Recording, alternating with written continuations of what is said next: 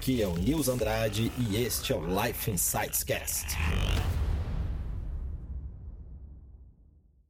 A questão é é, vamos supor que eu tenha feito o objetivo inicial de 5 anos, feito um, reduzido para micro objetivos a mais e a dúvida está, quando eu tenho um objetivo, na verdade essa maratona é mais complexa, né? são maratonas múltiplas a gente está correndo aí, em família, tem trabalho, são relacionamentos.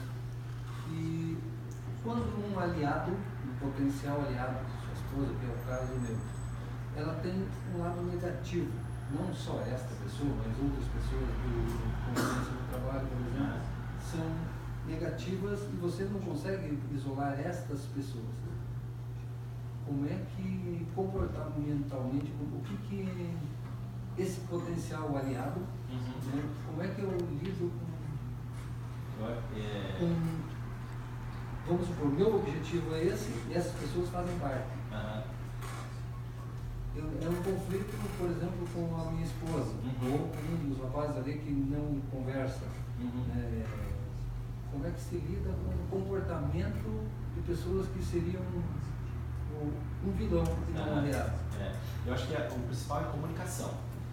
Quando você, é, acho que quando tem uma comunicação que é, que é muito clara de todos os lados, fica fácil resolver as diferenças. E muitas vezes as diferenças elas são apenas por falta de comunicação, falta de falar um pouco mais sobre aquele assunto. Olha, estou nesse projeto, quero fazer isso, meu sonho é esse, quero contar com o seu apoio, eu vou ter que dedicar um pouco mais para isso. Então acho que esse diálogo é, ele é válido, né? Então acho que exagerar nessa comunicação das coisas que você quer fazer, eu acho que é importante essa clareza, essa paciência, tolerância.